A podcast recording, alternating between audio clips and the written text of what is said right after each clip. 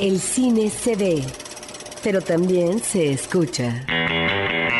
Se vive, se percibe, se comparte. Cinemanet comienza. Carlos del Río y Roberto Ortiz en cabina. Desde Cinemanet saludamos a nuestro público y en ausencia de Carlos Río les damos la bienvenida. Soy Roberto Ortiz y tenemos el honor de que nos acompaña en esta ocasión una investigadora del cine mexicano eh, que tiene un trabajo muy interesante, que ha hecho también eh, entrevistas eh, que de alguna manera nos ubican en el rescate de la memoria del cine nacional. Ella es Elisa Lozano y pues te damos una cordial bienvenida de que nueva cuenta estés en Cinemanet, Elisa. Muchas gracias Roberto, muchísimo gusto y bueno, un saludo a todos. Pues Elisa, este día, si bien es cierto que tú tienes eh, varios trabajos de investigación, nos reúne en Cinemanet el hecho de una publicación eh, que tú fuiste la coordinadora y que eh, está dedicada a uno de los escenógrafos más importantes del cine nacional, que se llamó Manuel Fontanals. Pero antes de comenzar con la publicación, yo te quisiera preguntar por qué has incursionado ya en esta investigación de la escenografía en el cine mexicano. ¿Cómo es que te jala la atención, que comienzas a abordar este tema e inclusive a entrevistar a descendientes de algunos escenógrafos? Mira, yo creo que eh, mi formación me ha llevado poco a poco a esto. Eh, yo estudié artes plásticas, después hice la maestría en historia del arte y bueno, Tú sabes, eh, con Hugo Lara empezamos también a trabajar antes que a los escenógrafos, a los cinefotógrafos. Y el trabajo del escenógrafo va de la mano con el cinefotógrafo. Entonces yo, por pasión, porque me encantaba el tema, fui fichando toda la hemerografía que encontraba de los escenógrafos y cuando me di cuenta pues ya tenía un corpus importante. Y uno de los destacados pues era, era Fontanals, ¿no? Pero creo que empezó desde los cinefotógrafos, eh, checar este, este vínculo. Y te abocas específicamente a Fontanals en un libro que se publica en 2014 por parte de Filmoteca de la UNAM, muy bien editado el libro, con toda una serie de fotografías, pero al mismo tiempo de bocetos de la obra de es otro rescate que tú has hecho a través de los descendientes que has encontrado. Platícanos de este proyecto y de los colaboradores que participan en eh, diferentes ah, momentos en la vida creativa de Fontanals. Sí, mira, eh, te digo que Fontanals, bueno, fue el más, el escenógrafo más importante de la época de oro y de todo el periodo. Él empieza en 1938 y concluye en 1972. Destaca sobre todo su trabajo con Emilio Fernández, con el que prácticamente, sí, hace 20 películas durante 20 años, con Roberto Gabaldón y prácticamente con casi todos, menos con Buñuel, pero con, todo tipo de, directores, ¿no? Eh, hace seis años ya cuando estábamos preparando la exposición de cine y revolución tuve el gran gusto de conocer a Leticia Fontanals, que en aquel entonces nos había prestado un par de bocetos de su padre sobre el cine ópera, que él también ayudó a proyectar y hacer el vestíbulo y la decoración. Y yo ahí vi que, que Leticia tenía varios bocetos de su padre, entonces desde ahí dijimos, bueno, tenemos que hacer un libro para dar a conocer este material. La oportunidad se dio justo el año pasado, eh, que se coincidía con los 75 años de la llegada del exilio masivo de los españoles a México. Y bueno, yo lo propuse a la Filmoteca y fue muy bien acogido eh, el proyecto. Y entonces ya ahí eh, conformé el grupo de investigadores, todos muy importantes, ¿no? un grupo muy sólido, entre los que están Eduardo de la Vega, eh, Xochitl y Rogelio Agra Sánchez, Héctor Orozco, Rafa Viña, Álvaro Vázquez Mantecón y ¿quién me falta? Eh, Hugo Lara. Hugo Lara, claro, que es el que cierra el libro. Y tuvimos también el placer de contar con, con la colaboración de Arturo Ripstein entonces es muy bonito porque Arturo Ripstein hace una presentación muy entrañable donde habla de su trabajo con Fontanals, específicamente en el Castillo de la Pureza, y Hugo Lara cierra el libro también hablando eh, de, esta película en particular. Y algo interesante en eh, el texto de Arturo Ripstein es que él lo conoce siendo hijo de productor de Alfredo Ripstein. Arturo Ripstein desde niño eh, vivió los escenarios, las locaciones de filmación y conoce a Fontanals eh, desde, desde joven y, ubica su trabajo creativo en el cine. Pero dice algo muy importante, él hace conmigo su, su cierre y un cierre brillante que es el Castillo de la Pureza, pero además al finalizar la película, él se acerca y me agradece que eh, le pude dar como un último respiro de dignidad por lo que se refiere al trabajo. Y que en ese sentido, eh, si eso lo había logrado Riften, se sentía pues eh, muy, muy ah, emocionado por haber contribuido en eso en un hombre que tiene una larga trayectoria, pero que seguramente también en estos vaivenes de la industria, estos escalabros, en esta época, por ejemplo, de los 60, donde también hay un ensayo que aborda dicha época, pues eh, a lo mejor no fue tan bollante, ¿verdad? Como en la época de oro en que trabajó al lado, pues ni más ni menos que el Fernández y Roberto Gabaldón. Es un texto interesante y yo quisiera que nos platicaras cómo era eh, Fontanals, cómo es que llega a México y cómo es que finalmente comienzan a interesarse no solo en el teatro, sino también en el cine para integrarlo en producciones importantes y con directores famosos de la época de oro. Sí, bueno, Fontanals tiene una carrera muy importante en el teatro en España. Eh, trabaja con los dramaturgos más importantes, particularmente en las compañías de teatro eh, de allá y sobre todo con Federico García Lorca. ellos incluso vienen a Argentina con una gira exitosísima. Regresan a España, estalla la guerra civil, asesinan a Lorca. Él permanece escondido en casa de sus padres varios meses y se ve, eh, tiene la oportunidad de salir de allá con una compañía teatral que primero llega a Cuba y después se vienen a México. Y en México, eh, justo son Martínez Solares y Gabriel Figueroa quienes lo convencen de quedarse porque estaba naciendo la industria, bueno, ya estaba pues ya en un paso previo a la época de oro, empezaba a haber más producciones y entonces le dicen que se quede aquí porque el que es un hombre tan talentoso aquí tendrá una carrera espléndida. Y Fontanal se queda, yo creo que como muchos españoles pensando en que Franco se iba a morir o iba a caer muy pronto, cosa que nunca sucedió. Y em, debuta en la película María con Chano Urueta, a la que ya siguen muchísimas películas, ¿no? Hasta que se convierte eh, en el escenógrafo más importante del periodo junto con Jorge Fernández. Entonces, bueno, lo importante de Fontanals es que él, como era alguien tan talentoso en España, aparte de, hacer escenografía teatral, había hecho diseño de vestuario, había hecho diseño editorial, él también diseñó muchas portadas, programas de mano, etcétera. Entonces, bueno, es una figura muy importante y sobre todo creo que algo fundamental es que él enseña a los escenógrafos de, mexicanos que, estaban empezando, como no había escuelas, no, no había dónde formarse, él prácticamente forma a, los escenógrafos de los años 40, a Jesús Bracho, a Luis Moya, a Javier Torres Torija. Él es, él es fundamental en, en ese despliegue de la escenografía. ¿no?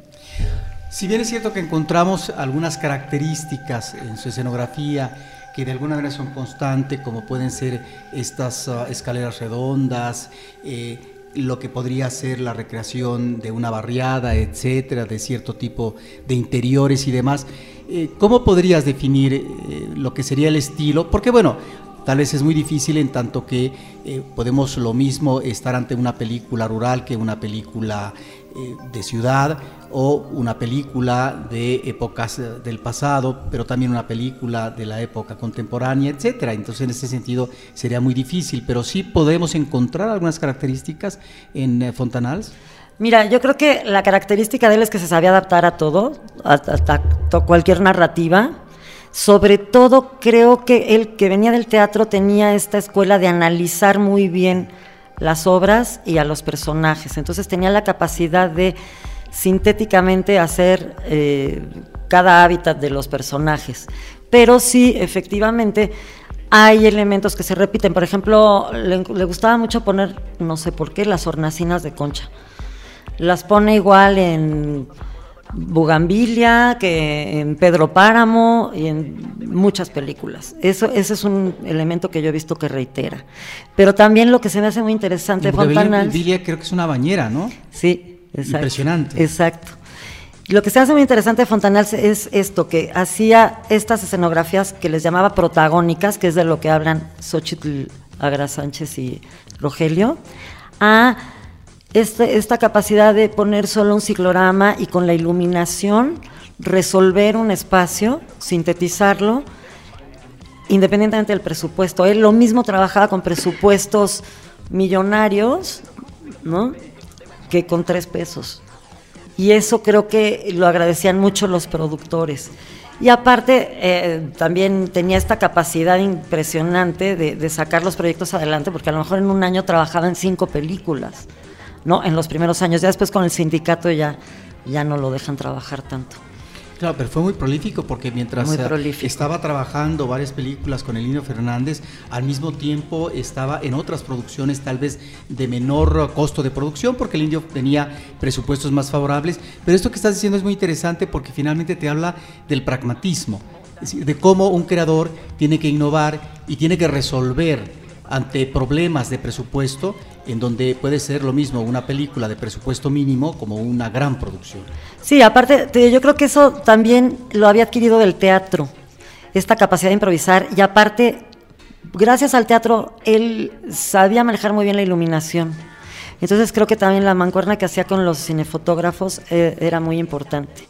Y algo que me preguntabas hace un momento, y creo que no te contesté, de los bocetos, son muy interesantes los bocetos de Fontanal porque justo él marca muy claramente las fuentes de luz.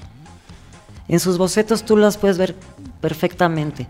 Entonces creo que eso facilitaba mucho la labor del cinefotógrafo y del director. Él le presentaba unos bocetos preciosos, muy claros, ¿no? Y aparte él siempre introduce al personaje en, en los bocetos.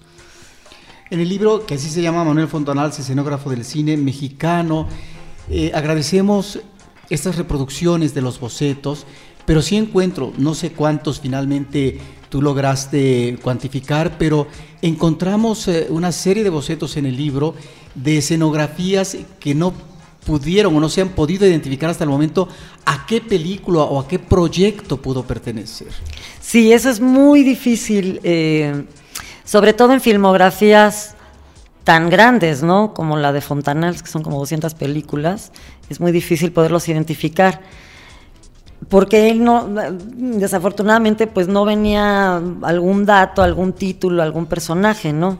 Pudimos identificar, pues, las obvias, ¿no? Las de Pedro Páramo, porque decía Habitación de Susana San Juan. Macario. O Macario, que era como muy obvio o unas que igual no eran tan obvios, pero justo coincidió que yo las acababa de ver, todas estas de vampiros. Entonces esas sí las pudimos identificar, pero muchas otras no. Entonces eso también es lo fascinante, ¿no? Que ya te quedas eh, intrigado y ya cuando ves una peli dices, ay, podría ser de esta. Por ejemplo, el otro día estaba viendo la de Gran Hotel, dije, ay, estos eh, bocetos podrían pertenecer a esta película, pero a lo mejor no, porque también él es interesante él también diseñó, por ejemplo, tiendas eh, como la tienda Dubarry o la Max Factor o cosas así. Entonces es, muy interesante ver cómo también repite ciertos elementos en la vida real como en el cine. ¿no? Entonces a veces no sabes si era un proyecto de la vida real o un proyecto cinematográfico, porque él también hizo mucha cuestión de arquitectura.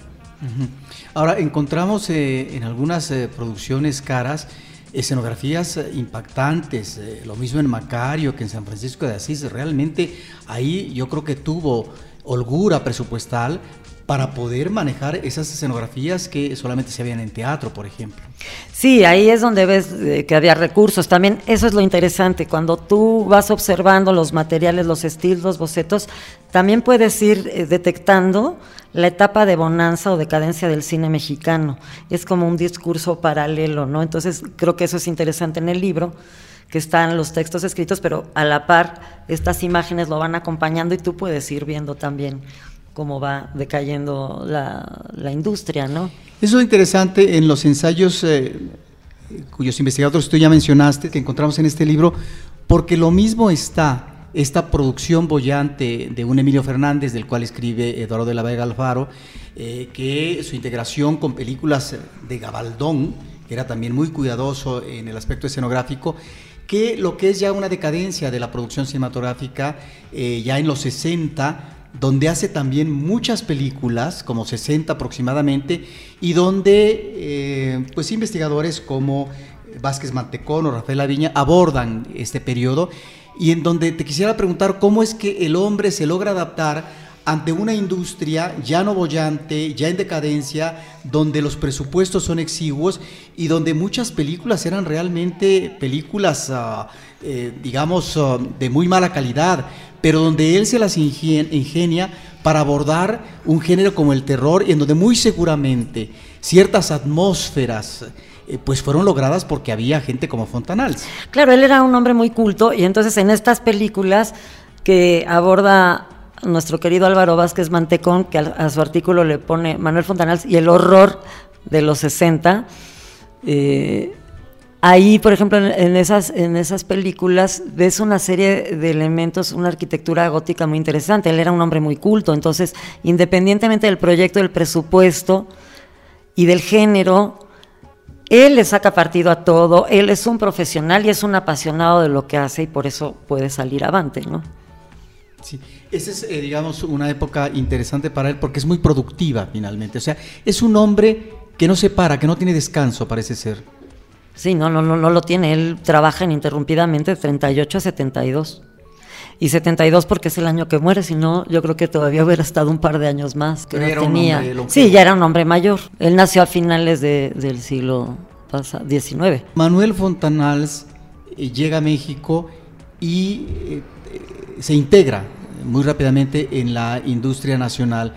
Lo que es interesante y quisiera que retomáramos es esta parte, no sé si decir didáctica, pero cómo en tanto que no había escuelas para poder abordar o capacitar sobre esas áreas de la dirección de arte, ¿no? que era la escenografía, etcétera, finalmente pues solamente figuras como Fontanals, que tenían una experiencia previa y un talento, es que encajan perfectamente, pero al mismo tiempo se convierten en formadores de generaciones venideras, ¿no?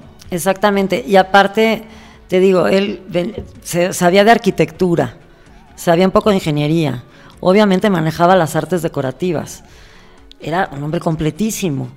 Y por ejemplo es muy bonito como en estos testimonios de la Cineteca, Jesús Bracho habla cómo él se iba con Fontanals al teatro y cómo le enseñó a hacer estos eh, las escenografías así que pintaban, ponían los grandes papeles en el piso, ¿no? Y cómo también fueron adquiriendo rapidez porque eh, en aquella época también el teatro era muy bollante, entonces cambiaban de obra cada semana y cómo va agarrando el paso gracias a Fontanals, ¿no?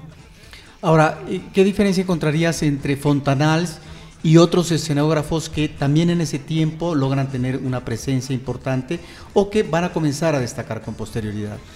Mira, yo veo que tienen preparaciones similares. Por ejemplo, Fontanals y Jorge Fernández, que era un, él se había preparado en Estados Unidos también como arquitecto, ingeniero y decorador veo que son muy, muy afines, aunque Jorge Fernández casi no hizo teatro. Pero creo que también es la, el otro gran escenógrafo de, ese periodo. Hay otros que venían del teatro, como Luis Moya, que también formó Fontanals, por ejemplo. Pero creo que sí, eh, cuando tú ves los bocetos, que bueno, eh, son pocos los que, los que sobreviven, pero eso es lo bonito. Cuando tú vas viendo los bocetos de cada quien, también ahí vas viendo los estilos y vas definiendo un poco los intereses de cada uno, ¿no? Y lo interesante en esos bocetos es cómo en ciertas producciones, aquellas que finalmente tenían eh, un buen apoyo presupuestal, vemos el boceto y cómo ya la escenografía fílmica finalmente está muy vinculada a esa propuesta que hace de diseño eh, Fontanals en, en, el boceto.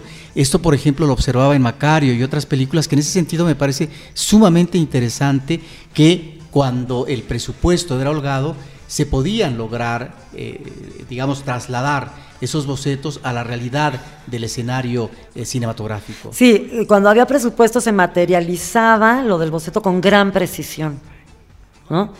Y cuando no, pues bueno, ahí es donde había que improvisar. De los directores, pero sobre todo de las películas eh, que tú recuerdas de Fontanals, eh, ¿nos podrías destacar algunas obras importantes en donde realmente la escenografía llama la atención al espectador, donde se convierte en una parte fundamental de la narración cinematográfica? Mira, yo creo que prácticamente en todas las del Indio Fernández, sobre todo en Bugambilia, ¿no? Este caserón casi eh, palaciego, como decías tú, estas grandes escaleras, creo que es muy obvio en, las grandes producciones del indio. También, eh, ah, bueno, a mí en particular me gusta mucho La diosa arrodillada. Esta casa que es muy moderna, ¿no? Estos grandes ventanales de fondo. Creo que también es una de las grandes escenografías de Fontanals. Y bueno, pasando también a otra época, se me hacen muy divertidas, por ejemplo, estas del terrón de azúcar, donde ya se supone que consumen el SD y demás, porque es ya una cosa absolutamente psicodélica y ecléctica, ¿no? Entonces ahí me llama la atención que pues hay, por ejemplo, una sala muy normalita y de repente hay como un friso prehispánico con un biombo chino, que creo que tiene que ver con, con el presupuesto, pero él sabe resolverlo al final de cuentas. Y además estamos ante películas en color. Películas en color que ahí también la iluminación es muy importante porque ahí ya hay todos estos juegos de luces psicodélicos y ya hay efectos de laboratorio, ¿no? Ahora es interesante que en los 60, si bien es cierto que participa en muchas películas de muy bajo presupuesto, genéricas, ya mencionamos el terror, también él se vincula con cineastas eh, que van a ser muy interesantes, un Juan Guerrero, un Alberto Isaac, y que finalmente eh, está aportando a estos directores en embrión que luego van a eh, estar en la palestra de ese nuevo cine nacional. Exacto, el artículo de Hugo justo habla de la presencia de Fontanals en este nuevo cine, en el cine de los años 70 con Juan Ibáñez y otros, ¿no? Por ejemplo, en la película La Generala, que es interesantísima, esta secuencia onírica, ¿no? Que es alucinante. Y, eso es interesante. Muy acorde con, la edad que tenía ya María Félix. Exactamente, pero ahí lo que se me hace interesante es que esta nueva generación sabían quién era Fontanals y le sacan jugo a Fontanals, ¿no? Que es un poco lo que dice Rifstein en su texto.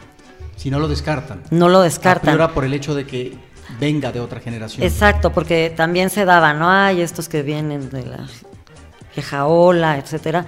Pero creo que él tuvo esa, esa fortuna y, y era por su talento y, y aparte dicen que contaba unas anécdotas maravillosas de su época en España.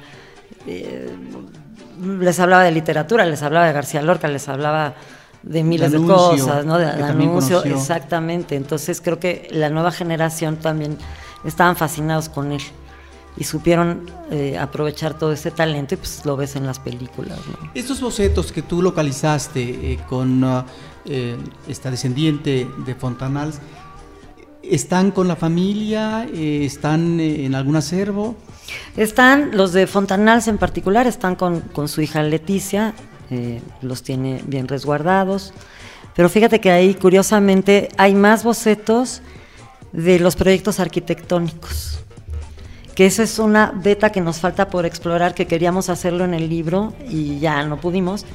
Se nos quedó pendiente eh, eh, investigar también toda esta parte de arquitectura, porque él, por ejemplo, le hizo la casa a Gilberto Martínez Solares, hizo muchas cosas para la casa de María Félix, eh, para centros nocturnos. Entonces eso yo creo que sería otro libro, ¿no?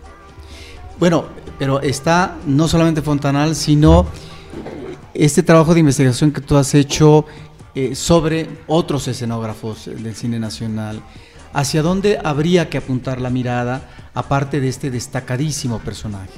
Pues mira, aquí eh, de este proyecto mm, madre que tú conoces, que, que son los escenógrafos mm, que han participado en el cine mexicano desde 1931, también otro que destacó mucho fue Francisco Marco Chilet, que también después de muchos avatares pude dar con la familia y muy generosamente donaron el archivo a la Filmoteca de la UNAM.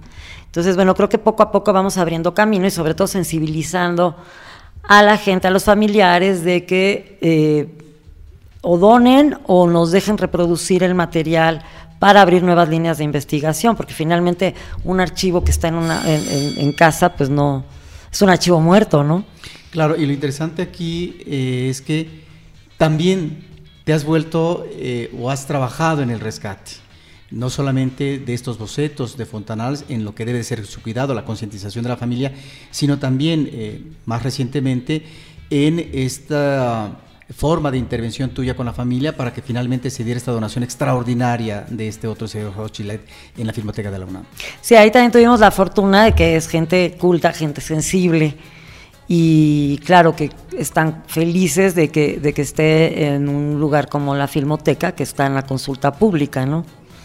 Entonces creo que eso ha sido muy bueno porque, te digo, vamos como generando interés y sobre todo como esta conciencia de la conservación de, estos materiales, porque a mí la verdad sí me ha costado mucho trabajo localizar originales, porque no, no estaba esta cultura de, guardarlos, ni, ni, los mismos escenógrafos los guardaban, ni los productores.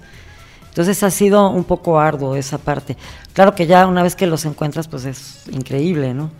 Pero qué interesante que los descendientes se concientizan de cómo se puede revalorar ese trabajo y que no es un trabajo menor que finalmente queda en eh, el arcón del olvido o para tirarse finalmente cuando mueren estos personajes. Exactamente. Han, sido celosos en el deber de protegerlo, de guardarlo y de finalmente, como en el caso de este escenógrafo, pues ah, eh, depositar en Cineteca Nacional estos bocetos y demás.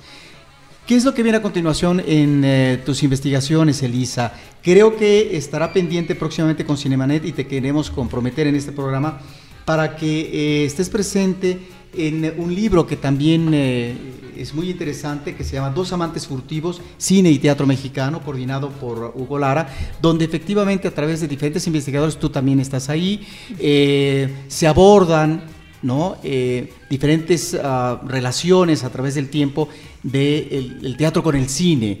Eh, ¿Tú sobre qué hablas ahí? Yo ahí específicamente hablo del caso de la obra de teatro Las Troyanas, una puesta en escena muy importante que montó el maestro José Solé en 1963, con este auge de los teatros del IMSS, con escenografía de Julio Prieto, y cómo esa obra de teatro Después se filmó eh, por, bueno, Sergio Bejar la filmó y está, existe la película, ¿no? Entonces yo abordo específicamente eso. Y además rescatas una entrevista. Rescato una entrevista que le había hecho hace muchos años a Sergio Bejar y entrevisté también al maestro Solé. Entonces fue muy interesante ver los puntos de vista de lo que decía Bejar, contraponerlo con, con lo que decía el maestro Solé. Y ya que oía al maestro Solé ya entendí ya entendí eh, algunas cuestiones que, Sergio Bejar había apuntado, pero muy vagamente, entonces, bueno, pues ojalá lo lean. También estás investigando algo muy interesante que creo que puede abrir camino, que es eh, el vestuario en el cine mexicano.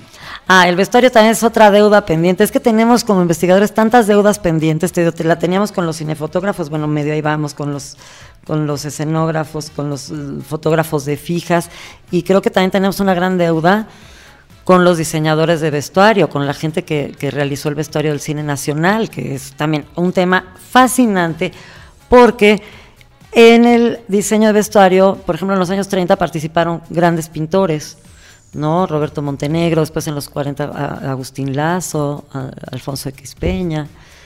Es muy interesante también. Ahora, me llama la atención, para concluir, Elisa, que de alguna manera te llama la atención temas que estás abordando y en los cuales se, está abriendo camino. La escenografía, los cinefotógrafos, bueno, se ha abordado mucho a Gabriel Figueroa, sí, sí, Figueroa sí, hay muchos más libros. en esa época y, con posterioridad, el vestuario en el cine nacional. De alguna manera estás en esa labor pionera, diríamos, ¿no?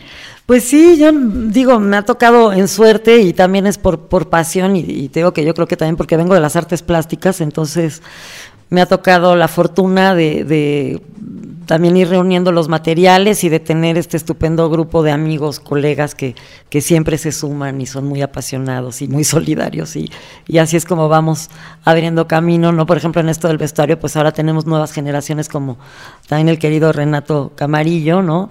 Que él en esto está trabajando eh, a profundidad a Armando Valdés Pesa, ¿no? Ya vimos una primera muestra de esto en la, en la estupenda exposición de la Cineteca Nacional, ¿no? Entonces, bueno, ya también nos vamos juntando así nuevas generaciones con, los que ya tenemos un poco de camino andado, ¿no? Claro, que te estás refiriendo a la exposición de los vestidos de Dolores del Río, eh, la mayor parte de cine, pero también de teatro, y que están en la Galería de la Cineteca Nacional actualmente, el público puede ver esa parte que eh, tenía tiempo que no se exhibía, vestidos restaurados, que eh, se encargó de esta labor Renato Camarillo y que ahora están ahí en Cineteca Nacional y en donde él se ha interesado mucho específicamente por Valdespesa. Y ahí también están está la estupenda investigación que hicieron Italia Schmelz y Mariana Sáenz Pacheco, que hicieron este gran rescate también de los bocetos escenográficos de Gunter Y que también ya hay un libro de por medio. Pues Elisa, te agradecemos mucho de parte de Cinemanet. Qué lástima que Carlos del Río, que quería estar aquí presente para también eh, preguntarte y estar con nosotros, pues eh, no pudo acompañarnos. Pero desde Cinemanet te agradecemos que hayas estado de nuevo cuenta y te comprometemos con mucho gusto, yo encantada y gracias a ustedes por la invitación y por el espacio, un placer estar aquí. Para que próximamente nos hable de cine y teatro mexicano con otros de los colaboradores en este libro eh, muy interesante que coordinó Hugo Lara y que esperemos que también él esté presente como responsable de este proyecto. Muchísimas gracias. Gracias a ti, querido Roberto. Y desde Cinemanet les agradecemos. Y en la suecia de Carlos del Río, pues agradecemos a nuestra productora Paulina Villavicencio desde Encore Sound. Y Roberto Ortiz les agradece también. Y los esperaremos próximamente con Cine, Cine y más Cine. Cinemanet termina por hoy. Más cine en Cinemanet.